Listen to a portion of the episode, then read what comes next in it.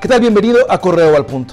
Le invito además a que se mantenga bien informado o informada en www.periodicocorreo.com.mx. Descarga la aplicación de Spotify. Esta aplicación la alimentamos de manera continua con contenido para todos y cada uno de ustedes.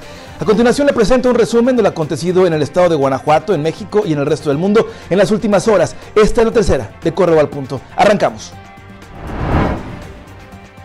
Una pelea entre vecinos culminó en tragedia cuando el padre de uno de los involucrados sufrió un infarto al defenderlo. El hecho ocurrió en Irapuato, en la calle Pasionarias de la colonia Valle Verde, alrededor de las 5 de la tarde. Según testigos, el ahora difunto tenía 80 años de edad. Familiares llamaron al 911, pero al arribo de elementos de la policía, los sujetos que al parecer iniciaron la pelea ya no estaban. El hijo de la víctima fue llevado al hospital ya que recibió un golpe en la cabeza.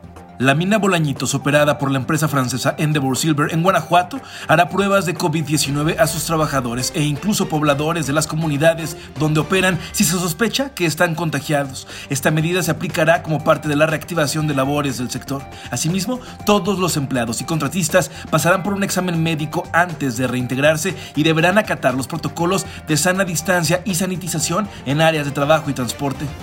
Tierra Blanca fue de los últimos municipios en presentar contagios de coronavirus, pero en solo 10 días ya presenta 8 casos, colocándolo en el segundo con más pacientes de la región noreste. El alcalde Pedro Pueblito Hernández reconoció que no se tuvo la responsabilidad suficiente para evitar la propagación.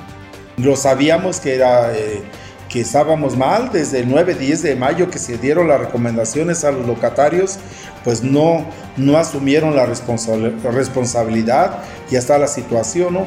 porque sí se les dijo y se nos dijo que tenemos que tomar las medidas.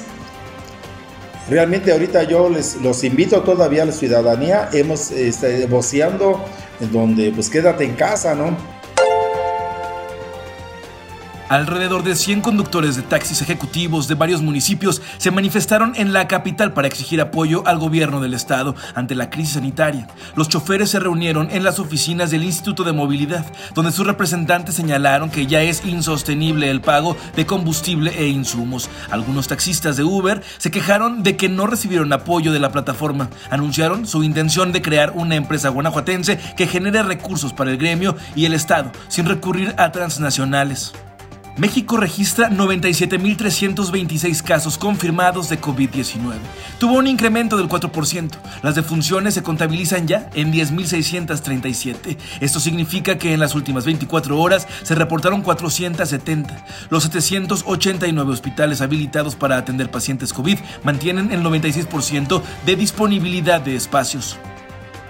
Hasta aquí la información por el momento. Le invito a que permanezca atento y atenta a nuestras redes sociales y a nuestro sitio web www.periodicocorreo.com.mx. El día de mañana, a primera hora, no olvide comprar la edición impresa de su periódico Correo. Hasta la próxima.